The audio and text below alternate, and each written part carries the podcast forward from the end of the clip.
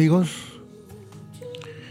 nuevamente con ustedes para poder transmitir un nuevo programa en este 2024 de su programa Saludablemente con el doctor Luis Hernández. El día de hoy con un tema muy importante, muy interesante, de terapia ericksoniana, le hablará qué es, cómo nos puede servir. Así que Luis, pues nuevamente bienvenido y adelante su programa. Muchas gracias amigo, gracias por la introducción.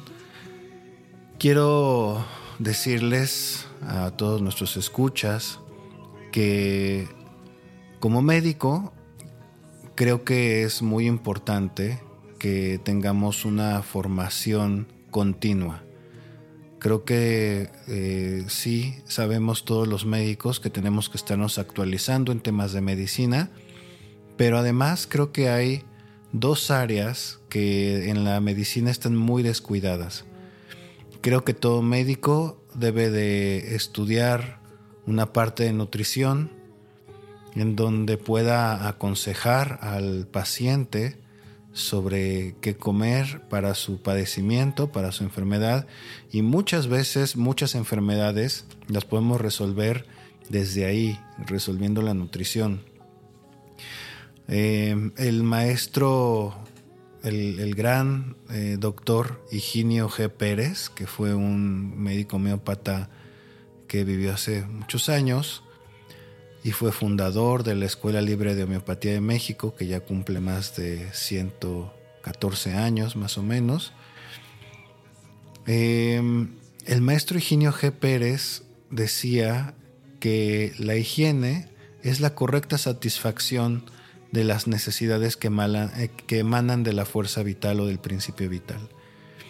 Y esto quiere decir que la higiene es satisfacer esas necesidades que tenemos físicas y emocionales, pero em, la correcta satisfacción, ¿qué es correcto?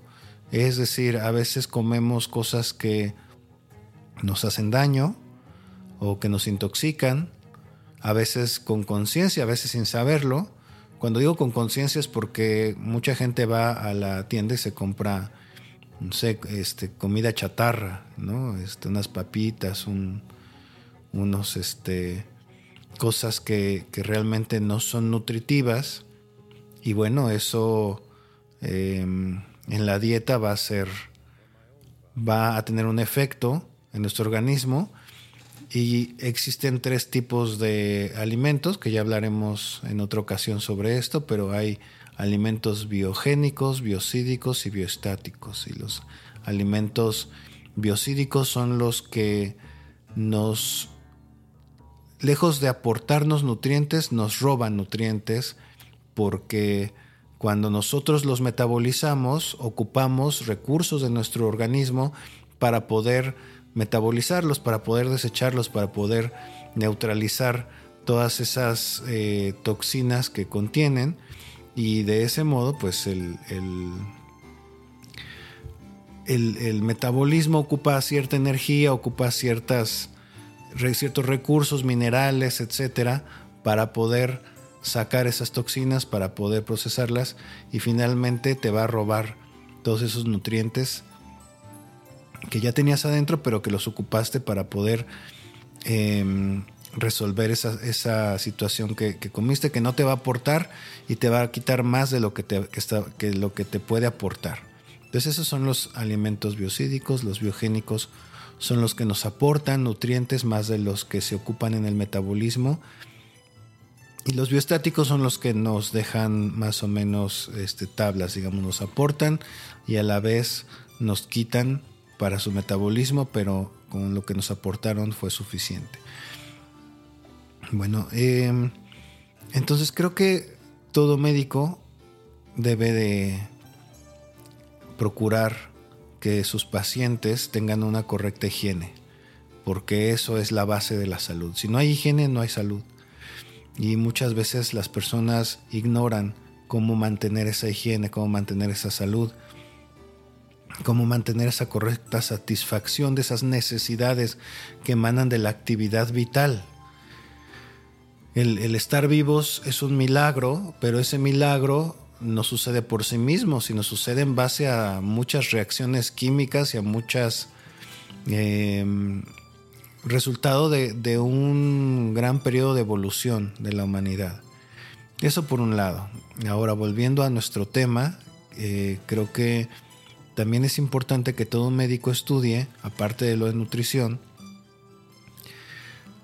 sin quitarle su lugar a los nutriólogos, que claro que es importante, pero eh, creo que el médico está incompleto si no estudia también una parte de nutrición, aunque nos apoyemos de expertos nutriólogos que también son un gran apoyo.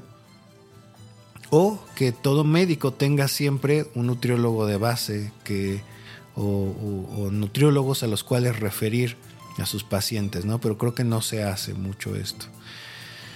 Entonces, em, no puedes dejar al azar que el paciente vaya o no vaya con, el especialista, sino que tienes que darle también una orientación alternativa. Lo mismo en la parte emocional, en la parte psicológica. Creo que los médicos tenemos poco o nulo entrenamiento en base a la parte psicoterapéutica en la que podamos ayudar a un paciente en un duelo o en un problema de estrés donde evidentemente va a haber efectos en su salud.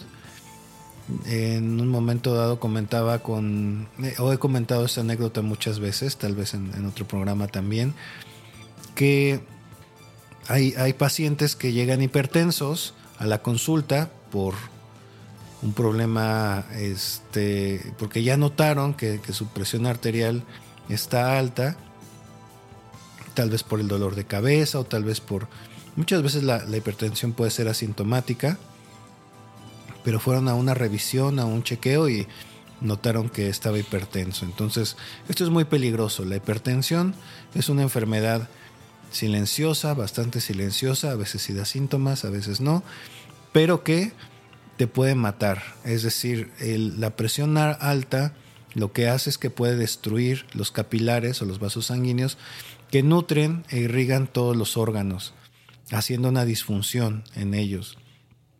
Puede generar neuropatía, eh, neuropatía como la de tipo diabética, pero es por hipertensión, es decir, destrucción de los nervios em, que generan dolores y eso es muy difícil de, curar, la, neuropatía.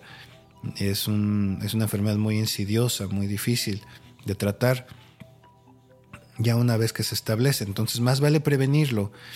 Y em, estos pacientes que llegan con hipertensión, pues ¿qué se hace? Se les receta antihipertensivos. Pero muchas veces el problema no es controlarles la presión, sino que aprendan a manejar el estrés, que aprendan a manejar la ansiedad, que aprendan a manejar su problemática personal que en ese momento está por la que están pasando.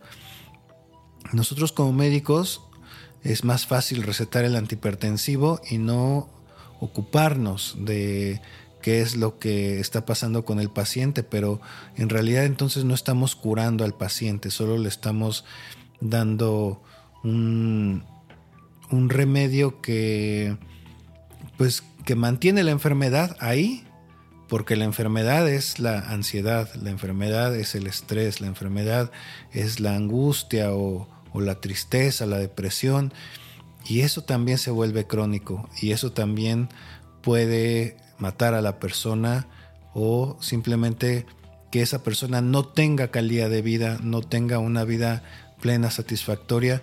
Y eso pues, ¿de qué sirve que la persona esté viva si no se siente bien, si, si está sufriendo, si se siente mal? Entonces, como médicos, ¿cómo podemos ayudar al paciente? a nivel emocional, creo que todos tenemos que tener una formación en psicoterapia, por lo menos algún diplomado, una maestría, ah, algo a nivel superior.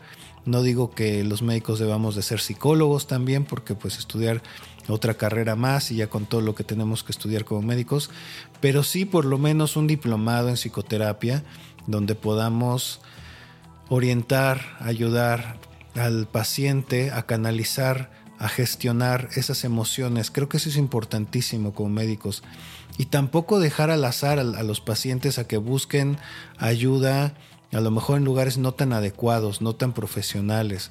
Creo que eso es nuestra responsabilidad, saber canalizar, saber tener un, buen equipo en el cual canalizar a los pacientes. Si nosotros no somos psicoterapeutas, pues también tener un, psicoterapeuta y no a todos mandarlos al psiquiatra, que también es lo más fácil, ¿no? Este, el paciente tiene un problema de relación con su pareja o con su familia, tal vez con sus hermanos, pasa mucho por ejemplo con las herencias.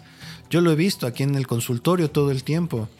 Cuando hay un problema de herencia, el paciente sufre y tiene ansiedad. Y aquel que, fue su hermano, que, que lo cuidó de pequeño y que con el que jugaba, ahora es su enemigo, que le quiere quitar todo lo que tiene, que le quiere quitar la casa, le quiere quitar eh, la herencia, que se vuelve malo y de pronto esa persona que tú querías mucho se convierte en tu peor enemigo y es, este, en los juzgados y entonces eso de verdad es devastador para una persona. Lo he visto mucho en consulta y aquí em, yo por eso me, formé como psicoterapeuta, tengo una maestría en psicoterapia ericksoniana y a través de esa psicoterapia yo puedo ayudar a mis pacientes a que estén más sanos, a que puedan sobrellevar este tipo de situaciones, este tipo de circunstancias. Muchas veces llegan pacientes con dolencias y la pregunta obligada es, ¿desde cuándo siente usted este, este dolor, este malestar? Y el paciente te va a decir a lo mejor seis meses, un año, dos años, no sé. Varía mucho, pero cuando les preguntas qué pasó en su vida en esa época cuando empezó este dolor, invariablemente te van a dar una respuesta como me divorcié o encontré a mi pareja que estaba con otra persona o falleció algún amigo, algún familiar. ¿Y qué hay detrás de eso? ¿no? ¿Qué hay detrás de esa situación? Puede ser culpa, puede ser resentimiento, puede ser remordimiento, puede ser enojo, puede ser tristeza, puede ser eh, miedo, miedo a la muerte. El, ver que alguien muere, pues también nos confronta con nuestra propia temporalidad.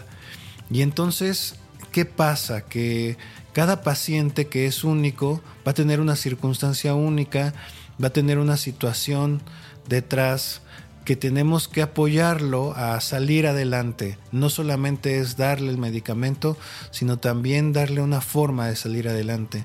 Yo como lo hago es con esta psicoterapia ericksoniana porque creo que mm, muchas veces la psicoterapia, eh, por ejemplo, tienes que estar cada ocho días por lo menos yendo con el psicoterapeuta y tomando las sesiones. Y lo que me gusta de la psicoterapia ericksoniana, lo que me gusta de esta terapia es que podemos em, hacer una, una meditación donde el paciente se visualice a sí mismo eh, ya pasando por, por este proceso, exitosamente, sintiéndose como se quiere sentir, viendo viéndose, eh, aparte de esta visualización, podemos también trabajar con las heridas del pasado, podemos trabajar con su seguridad y, en esta meditación podemos meter todas esos...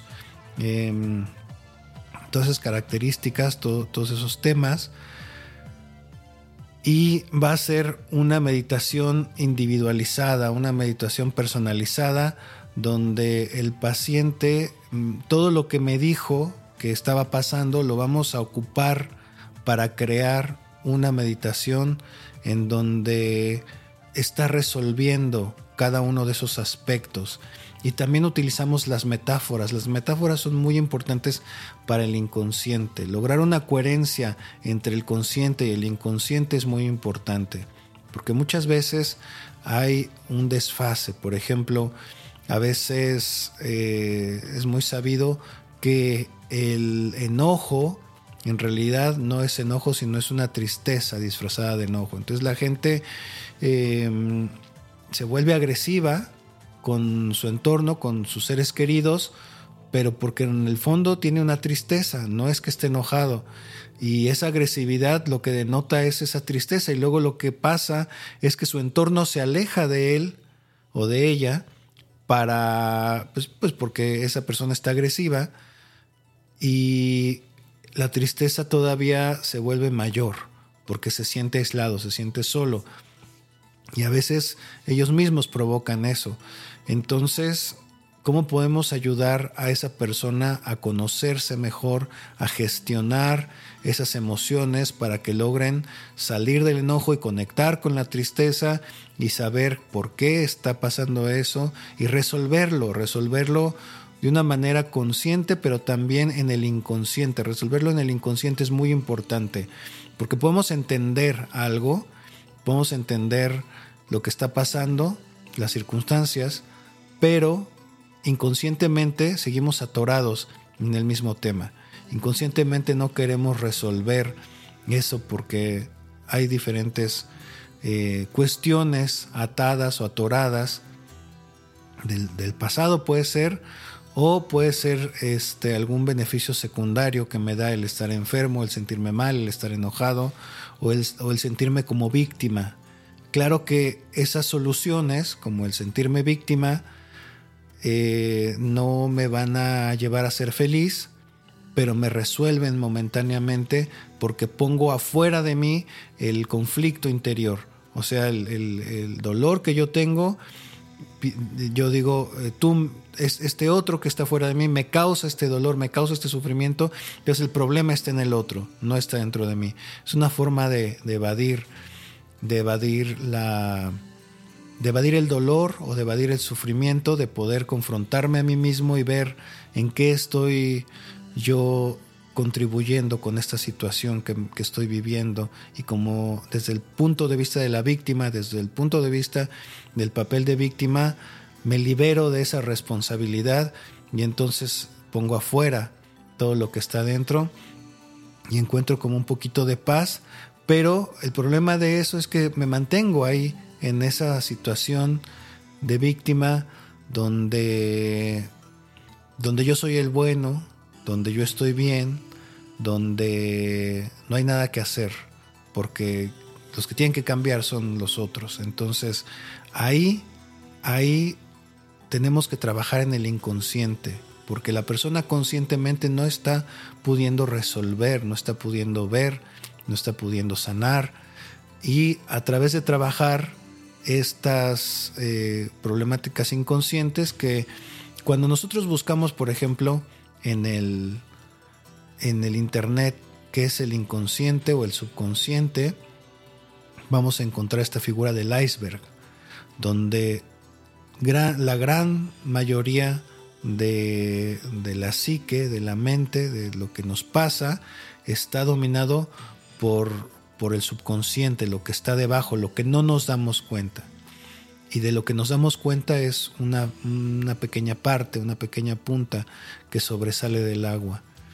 Entonces, ahorita más en el siguiente corte vamos a hablar sobre cómo podemos trabajar con el subconsciente, que es el que predomina, que es el que domina nuestras vidas, que es el que guía, el que dirige, el que toma una decisión y resuelve. Yo digo que el, subconsciente es como un papá sobreprotector. ¿Cómo podemos trabajar con ese papá sobreprotector para poder tener la vida que realmente queremos tener, porque nadie, nadie quiere vivir anclado en ese papel de víctima o en ese rol de sufrimiento. Sin embargo, el no resolver el problema subconsciente, ese problema subyacente que sostiene toda la problemática emocional, pues si no lo resolvemos no vamos a poder salir de ahí. y por eso es tan importante el trabajo con el subconsciente a través de terapias como la ericksoniana, que a través de, estas meditaciones se pueden ir resolviendo las cuestiones subconscientes o inconscientes. Bien amigos, regresamos en unos minutos con el doctor Luis, perdón, y esa parte tan importante que nos acaba de decir, que resulta que iniciaré con una pequeña preguntita de lo que es la terapia. Regresamos en unos momentos.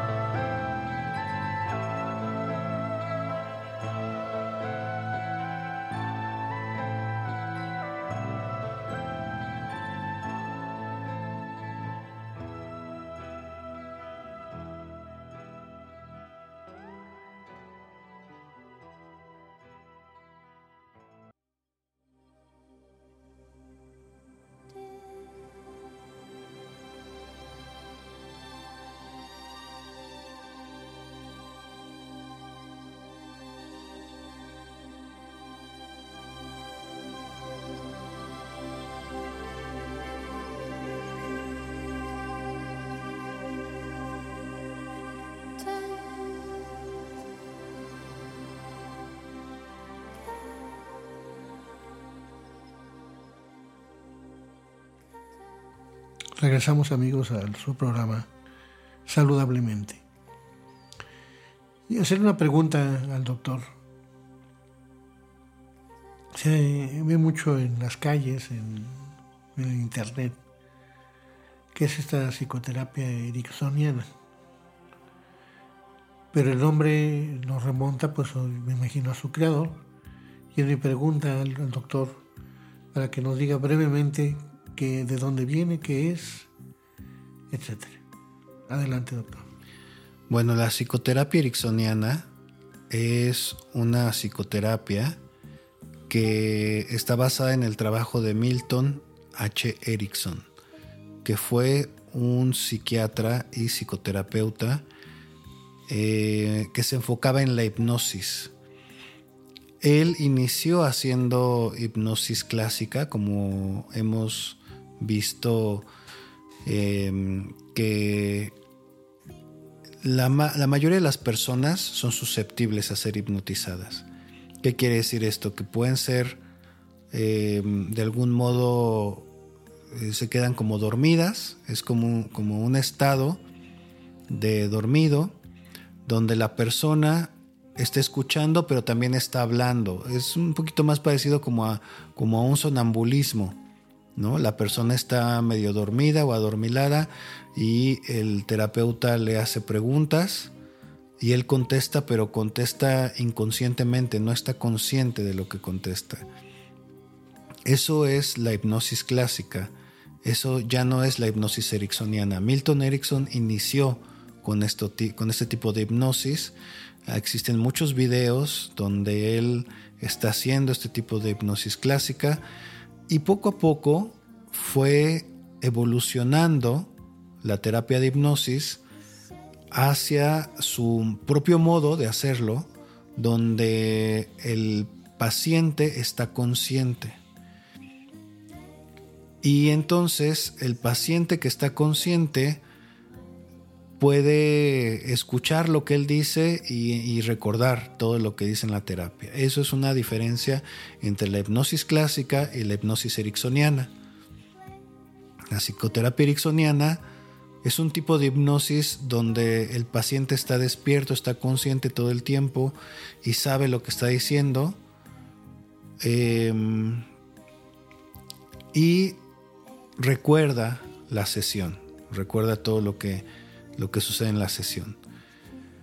La hipnosis em, clásica se vale de esta mm, parte de dormir al paciente o ponerlo en este estado de trance para que todo lo que cuente o relate el paciente sea algo que no, vamos a decir, el paciente puede, puede relatar algo muy doloroso, pero el paciente no va a recordar eso después de la sesión.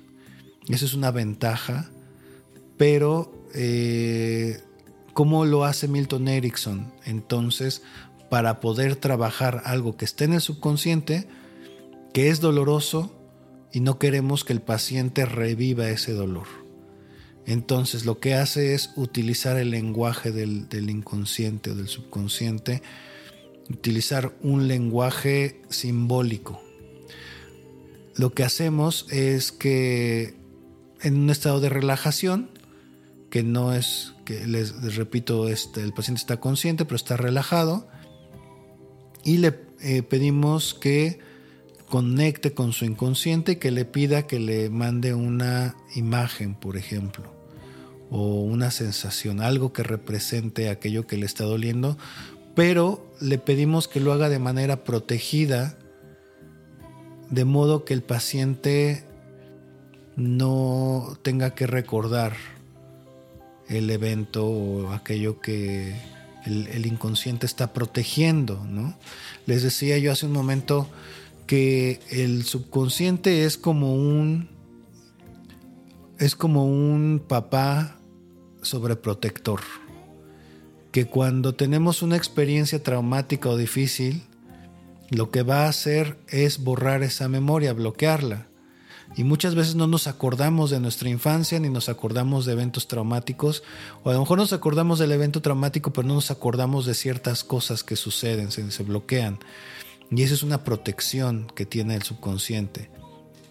El problema es que no podemos resolver algo que no, que no recordamos, a menos que eh, lo trabajemos de una manera inconsciente. ¿Y cómo lo vamos a trabajar de una manera inconsciente? De manera simbólica. Entonces, vamos a pedirle al subconsciente que sin la necesidad de recordar un evento, nos eh, haga, nos, envíe una imagen o un símbolo que represente eso que pasó, que, que no queremos recordar. Y al decirlo de esta manera, el subconsciente nos va a obedecer porque sabe que, que le estamos respetando esa, em, esa protección, le estamos respetando. Entonces, el subconsciente va a mandar una imagen que puede ser cualquier cosa, cualquier cosa para lo que el paciente represente eso que vivió. Vamos a decir que en este caso, en un ejemplo, el subconsciente mandó eh, un escudo, una imagen de un escudo. Que esa persona, el escudo pues representa que la persona se está protegiendo de algo, ¿no? Entonces, el escudo representa lo que pasó en, un momento dado de la vida de esa persona que en este momento le está afectando. Y vamos a trabajar con el escudo. En lugar de trabajar con el recuerdo, vamos a trabajar con el escudo. Y ese escudo lo vamos a ir eh, trabajando a través de la sabiduría interior de cada persona. Y entonces vamos a trabajar con esa sabiduría y le vamos a pedir a la sabiduría interior que vaya modificando ese escudo y vamos viendo qué va pasando con el escudo y le vamos preguntando a la persona primero, a ver, ¿qué, qué te mandó tu subconsciente? Y él va a decir, pues me mandó un escudo. ¿Y cómo es ese escudo? ¿Qué forma tiene? ¿Qué características tiene? Vamos a verlo, vamos a, sentirlo y ahora vamos a modificarlo protegidamente. Vamos a modificarlo para que se renueve saludablemente. Y entonces cuando empezamos a hacer esta reprogramación del escudo, pueden suceder muchas cosas. Una cosa pues, que puede suceder es que el escudo cambie de color o cambie de forma o inclusive desaparezca. Cambia o, se convierte en algo más. Y entonces ya lo que sucedió, ese evento traumático, ya se modificó en el subconsciente, simbólicamente, porque todo lo que sucede en el subconsciente es simbólico, porque todo lo que sucede en el subconsciente no es la realidad. Lo que nosotros vivimos es lo que nosotros percibimos de lo que pasó, no lo que realmente pasó. Y en este caso no importa lo que pasó, sino cómo yo lo viví, cómo yo lo percibí y qué es lo que representa eso para mí. Entonces eso es lo que vamos a cambiar.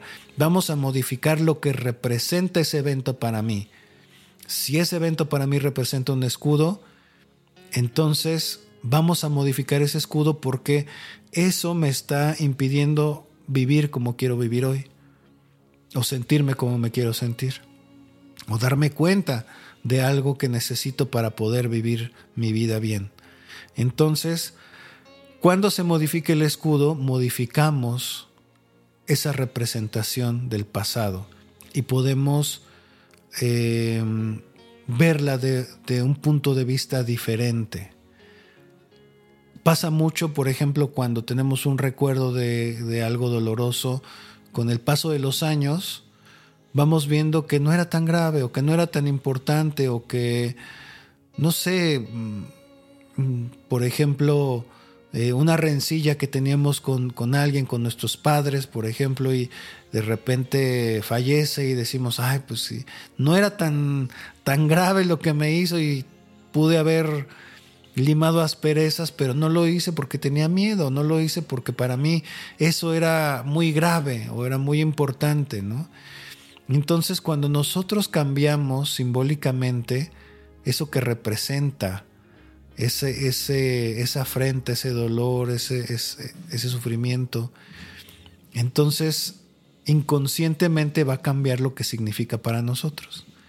De una manera protegida, porque no estamos recordando el evento, no estamos reviviendo el dolor, no estamos produciendo una catarsis, no está, la persona no está llorando ni desahogándose, pero sí hubo un cambio. Tan hubo un cambio que después de la terapia, esa terapia tan sencilla que ocupamos lo que el paciente sabe de, de su vida, lo que nos dice, nos da las herramientas para nosotros trabajar con su subconsciente y además le pedimos a su sabiduría interior que lo trabaje de la mejor manera también entonces, no solo somos dos personas trabajando, somos el terapeuta, el paciente, su subconsciente, su sabiduría interior. Y la verdad es que hay muchos actores ahí. ¿eh? La representación del padre, de la madre, de, los hijos, y los hay, de la pareja, ¿no? Y que muchas veces todas esas eh, representaciones no corresponden con la realidad. O sea, lo, que yo sé de mi padre no es lo que es realmente mi padre. O lo que yo sé de lo que él hizo tampoco es lo que realmente hizo, porque no, no sé por qué lo hizo. Solo sé lo que significó para mí. Y si yo cambio lo que significó para mí a algo que me va a hacer sentir bien, algo que yo puedo procesar, algo que yo puedo digerir, ¿sí? Esta es una gran metáfora, el digerir las emociones.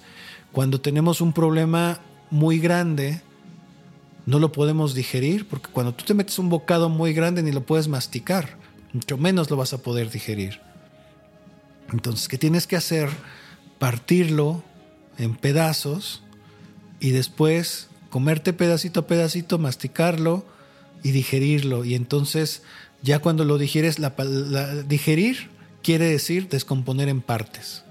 Y ya una vez que está eh, descompuesto en partes lo puedo asimilar. Entonces cuando asimilo yo los nutrientes ya me van a servir para poder tener energía, para nutrirme y para poder vivir mi vida como la quiero vivir. Esa metáfora así es con las emociones igual. Cuando nosotros tenemos un problema muy grande, y ese problema muy grande no podemos con él y nos aplasta y nos pesa o es como una mochila que no nos deja avanzar, que es, una carga muy pesada, pues entonces a nivel inconsciente podemos descomponerla en partes. Ya una vez que está descompuesta en partes, la podemos ir trabajando, la podemos ir asimilando y conforme se va asimilando, esa experiencia que en un momento dado fue algo muy fuerte, muy difícil o muy terrible, se convierte en abono, se convierte en nutrientes, me va a nutrir, me va a dar aprendizaje, me va a dar fuerza, me va a dar sabiduría y entonces me va a dar resiliencia y me voy a volver una persona más sabia con eso que con esa experiencia asimilada, ¿no? Entonces es un proceso en el que tenemos que tomar las experiencias de la vida y procesarlas de una manera inconsciente, de una manera protegida, de una manera... Y claro, hay, hay veces que el paciente sí recuerda lo que le pasó, sí recuerda el sufrimiento, pero también en la terapia ericksoniana no es nuestra intención buscar catarsis, ni llanto, ni, ni que el paciente se desahogue, sino transformar. Y entonces cuando el paciente sale de la terapia, sale sintiéndose bien. Sale, sintiéndose de una forma agradable, ligero, sale eh, con, con optimismo. Y sucede como magia, porque yo sí creo que la magia existe como una... La magia es el conocer las leyes universales manejadas conscientemente por el hombre. Cuando nosotros conocemos las leyes universales, podemos trabajar con ellas. Cuando la desconocemos, entonces las cosas no suceden. No suceden y no podemos hacer nada con ellas. Pero cuando nosotros podemos hacer que las cosas sucedan, entonces podemos ponerle magia a nuestra vida y podemos cambiar lo que sea, lo que sea, cualquier circunstancia la podemos cambiar. Y ya el pasado no importa, porque no existe, porque no está ahí. El pasado es solo una representación en nuestra mente de alguna experiencia. ¿Y qué voy a hacer con ese pasado? ¿Lo puedo convertir en sabiduría o lo puedo seguir cargando como esa mochila pesada, ¿no? Y entonces estamos construyendo nuestro presente con esa magia de, de saber cómo trabajar con nuestro subconsciente y dándole las herramientas al subconsciente para que pueda construir mi futuro. Y a veces ese futuro que yo sueño, que yo, lo único que tengo que hacer para alcanzar ese futuro eh, en, en donde yo estoy viviendo mi vida feliz o pleno, o con todo lo que yo quiero vivir o tener, lo único que me impide llegar a eso es esa ese rechazo, esa reticencia de trabajar el pasado, de transformarlo en abono para mi presente y para, para crear mi futuro. Entonces una vez que yo me doy cuenta que no es tan doloroso ni tan difícil, más bien no, es, no tiene que ser doloroso trabajar con el pasado, tampoco es difícil, es fácil, pero necesito las herramientas de trabajar con mi subconsciente de una manera amorosa, de una manera eh, protegida, Em, entonces, mientras más rápido puedo yo procesar todo esto que me impide sentirme como me quiero sentir, entonces sucede esa magia. Cuando yo lo transformo, lo transmuto, hacemos esa transmutación, esa transmutación puede ser instantánea, no, no tiene que ser un proceso largo, ni doloroso, ni de ni de mucho estar hablando con el terapeuta. Es una psicoterapia breve, en realidad, con pocas sesiones se hacen grandes cambios y el paciente llega después y, y dice, bueno, pues yo vine aquí porque quería dejar de fumar y encontramos que cuál era la, necesidad que él tenía inconsciente de estar fumando, que era lo que implicaba para él fumar. Hay gente que dice, por ejemplo, es que el cigarro es mi, amigo, es mi, compañero, ¿no? Entonces, bueno, cambiamos eh, ese amigo, ese compañero por otro, otro amigo, otro compañero más saludable y ese cambio sucede instantáneamente en el inconsciente y entonces la gente dice, ya, no necesito fumar como por arte de magia, de verdad, esa es la magia de, de la hipnosis que nos puede ayudar a cambiar de una hipnosis terapéutica, no es una hipnosis como la gente a veces lo ve, como de circo, como de, de show, ¿no? Sino es una hipnosis que nos ayuda a transformar las cosas que necesitamos transformar para crear nuestra vida. Entonces, en el siguiente eh, corte vamos a hablar un poquito más sobre, sobre este trabajo. Bien amigos, nuevamente les recuerdo que pueden comunicarse a través de preguntas eh, que está en el chat en el portal de Conciencia Radio o escuchar los podcasts y posteriormente en el mismo chat preguntar para que después el doctor Luis eh, dé respuesta a sus preguntas. Regresamos en unos momentos.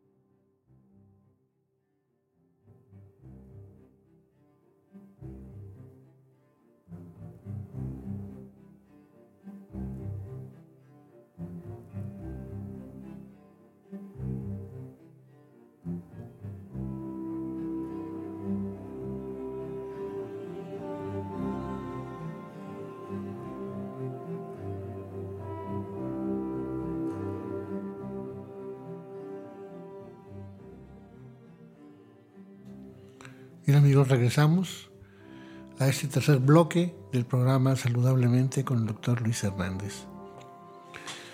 Les recordamos que estamos dentro de la plataforma Conciencia Radio, donde pueden ustedes posteriormente escuchar los podcasts de estos programas, visitarlo para que vean las promociones, los eventos que esta página y esta plataforma promueven. Continuamos entonces con nuestro tercer bloque, doctor. Adelante. Gracias, amigo. Fíjate que mm, quiero, para que quede más claro todo este tema de cómo es la psicoterapia ericksoniana, les voy a platicar un caso de una paciente que tuve hace mucho tiempo y que vamos a omitir obviamente su nombre porque todos los casos clínicos cuando se comentan pues son de forma anónima, aunque tenemos el permiso de de la persona para comentar su caso. Pero en, este caso clínico eh, era una persona que vino a consulta para bajar de peso y tenía pues un sobrepeso como de unos 20 kilos más o menos pesaba más o menos 80 eh, kilos y eh, era una mujer entonces esta persona les, voy a explicar por qué en, una de mis especialidades, que es ayudar a las personas a bajar de peso, por qué a veces las dietas no funcionan. Gran, gran cantidad de veces las dietas no funcionan. Y es porque tenemos toda esta parte inconsciente que hay detrás de el, sobrepeso, porque no quiero bajar de peso. Sí quiero, pero no quiero ¿no? Si quiero, porque quiero verme bien, sentirme bien y estar sano, pero no quiero porque inconscientemente hay algo que me impide, que es eso inconsciente. Entonces, con esta persona, esta paciente que empezamos a platicar, empezamos a indagar y mm, la psicoterapia ericksoniana es más como una charla entre amigos, ¿no? No es tanto como un interrogatorio médico. Em, lo que logramos descubrir es que ella me decía que cuando era joven, pues ella era muy bonita, rubia, de ojos muy claros. Y entonces, cuando salía con sus amigas y con los novios de las amigas, los novios de las amigas le mandaban mensajes o, la, o le llamaban por teléfono o la buscaban. Y entonces esto le causaba muchos problemas con las amigas. También se dio cuenta que los hombres la buscaban por su apariencia física y no tanto por su, su, conocimiento, por su forma de ser, por su, eh, su carácter tal vez. O sea que, que solamente lo que veían era el cascarón y no la veían a ella realmente. Entonces, este tipo de cosas comienzan a trabajar en el subconsciente y el subconsciente empieza a decir, bueno, pues entonces mm, me voy a hacer poco atractiva a los hombres para que no me molesten y para que quien me quiera me quiera realmente por lo que soy y no por cómo me veo. Y además, em, así ya los novios de mis amigas ya no me van a molestar y mis amigas van a seguir siendo mis amigas y me van a seguir queriendo. Entonces, si nos damos cuenta de este discurso subconsciente, es muy coherente, es muy congruente, tiene razón, pero no tiene razón en el sentido de que te estás creando una enfermedad y que por otro lado te vas a sentir mal de, tener sobrepeso. Y por otro lado te vas a ver al espejo y vas a querer bajar de peso y vas a querer verte bien, pero subconsciente dice no. No porque si te ves bien, otra vez vas a tener problemas con los hombres, si te ves bien, ya tus amigas no te van a querer o te van a dejar de querer, porque sí perdió muchas amigas por esa situación.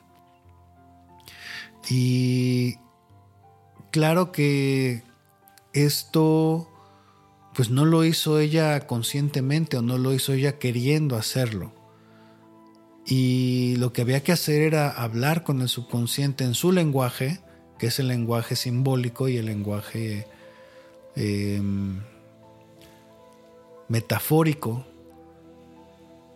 y hacerle ver a ese papá sobreprotector que el verse bien y el sentirse bien es mejor y, no, no, le causa ningún peligro. ¿no? Otra cosa que también había en ella era como esta sensación de que si salgo a la calle voy, y, y soy bonita, voy a llamar la atención. Y entonces corro más riesgo de que me asalten, de que me secuestren, de que me de que me pase algo malo, ¿no? Entonces mejor no llamó la atención. Y todos esos son miedos inconscientes. ¿Cuántos miedos no tenemos nosotros y cuántas cosas no hacemos para protegernos inconscientemente que nos dañan, que nos hacen eh, tener un, estilo de vida una vida que no es lo que queremos realmente, ¿no? que no es nuestra meta. Entonces trabajar con el, con el subconsciente, hablar con ese papá sobreprotector y decirle, voy a estar sano, voy a estar delgado y voy a estar bien y yo me sé proteger y me sé cuidar, este, no me va a pasar nada, la, la vida eh, es, bonita y es buena y, y la gente me va a seguir amando, mis amigas, mis verdaderas amigas me van a seguir amando independientemente de, de, si soy bonito, no soy bonita o me ven como competencia. De hecho, pues las que sean mis amigas no me van a ver como competencia realmente, ¿no? Entonces todos, todos tenemos detrás toda una serie de experiencias ¿no?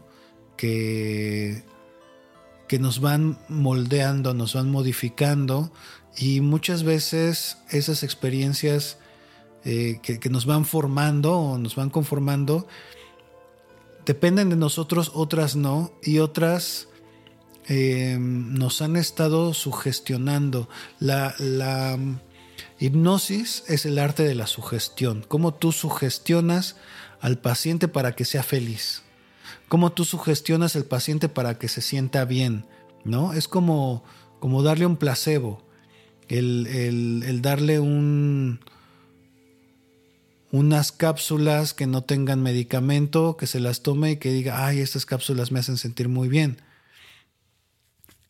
Esto sucede que hay placebos de muchos tipos, no solamente eh, en cápsulas, sino también me voy de compras y entonces ya me siento bien, ¿no? Pero entonces estoy estoy llenando un hueco con algo que no puede tapar ese hueco jamás con compras, con comida, con relaciones destructivas.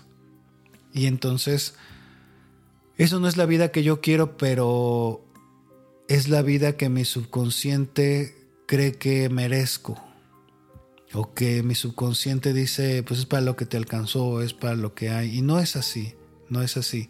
La verdad es que, que realmente podemos vivir una vida mucho más plena, encontrar a alguien que realmente nos quiera bien, que nos ame bien, sin ser tóxico, sin que nos esté... O sea, el, subconsciente a veces dice, esta persona no me deja salir, no, no me deja vestirme como yo quiero, pero me ama, eh, o es porque me ama, ¿no? Y claro que no, el amor no es eso. Pero bueno, eso fue lo que aprendimos inconscientemente que era el amor. O sea, lo que aprendemos inconscientemente tiene que ver con lo que vimos de nuestros padres y tiene que ver también con lo que la sociedad nos enseña. Y dentro de gran parte del aprendizaje de lo que la sociedad nos enseña es lo que la publicidad nos enseña. Nuestros verdaderos maestros, los que nos enseñan lo que es la vida, muchas veces no son los maestros de la escuela, son la televisión, el radio, el el Internet ahora. Y, y bueno, ¿qué estamos viendo? ¿Qué estamos aprendiendo ahí? ¿No? Que el valor de una persona es mayor si se ve bien, si se ve bonita, mientras más, más likes tiene, ¿no? Soy más feliz, este sistema de recompensas. Y esto, por ejemplo, si yo visto de tal o cual manera, voy a ser más atractivo o voy a estar mejor si tengo tal o cual coche, entonces me da estatus y cuando voy en ese coche me, voy a sentir dueño del mundo y la gente me va a ver como alguien exitoso. Y entonces em, la publicidad y, todas las, las marcas enfocan sus esfuerzos para sugestionarte. Te sugestionan conscientemente, manipulan tu inconsciente para que tú creas todas esas mentiras y para que tú vivas en base a ese estilo de vida que ellos te quieren proponer para que tú compres, les compres y se los compras. Y se los compras y no tienes una defensa contra eso. Nadie te enseña cómo defenderte de un ataque subconsciente, ¿no? O sea, el, el espectacular o el anuncio en la televisión, en el internet, te está sugestionando. Tiene colores que están estudiados, tiene imágenes estudiadas, tiene personas en una posición precisa, con una sonrisa, con, o, con una tristeza. Todo está manipulado y te están sugestionando y te están dando una información y tú no tienes ningún filtro para eso porque no puedes tenerlo. Simplemente entra tu subconsciente y te dice, esto es lo que tú necesitas. ¿Sí? Entonces, lo que hace la psicoterapia ericksoniana de algún modo es revertir toda esa información dañina que está en tu subconsciente, que te ha metido la publicidad y, y, decirte, a ver, tú, ¿qué es lo que quieres para tu vida? ¿Qué significa para ti ser exitoso? ¿Qué significa para ti ser feliz? ¿No? Y ya te diste cuenta que necesitas muy poco para ser feliz y ya te diste cuenta que puedes hacer muchas cosas y que ya eres exitoso en muchos aspectos y que puedes sentirte satisfecho con todo lo que has logrado, porque, porque lo, que, lo que hace la publicidad es generarte insatisfacción. Y lo que también eh, lo refuerza esto, pues es como la sociedad y la sociedad y la gente que nos rodea. Entonces, la psicoterapia ericksoniana es una psicoterapia capaz de cambiar esa programación inconsciente que nos han ido metiendo y que tiene grandes, grandes alcances para que tú te puedas sentir como te quieres sentir. Y, eso quiere decir vivir la vida que tú quieres vivir. Y de verdad, o sea, el, el resultado, el resultado que yo veo con mis pacientes es muy, muy bonito, muy prometedor, muy satisfactorio. En pocas sesiones logran sus objetivos y solamente tenían que platicar con su subconsciente y quitar esas barreras y quitar esas ideas y sanar, sanar heridas del pasado de una manera protegida, de una manera eh, simbólica también. Em, y aprender a amarse. Mucho, mucho de lo que yo hago en la terapia ericksoniana es que se imaginen a ellos mismos hablando con ellos mismos.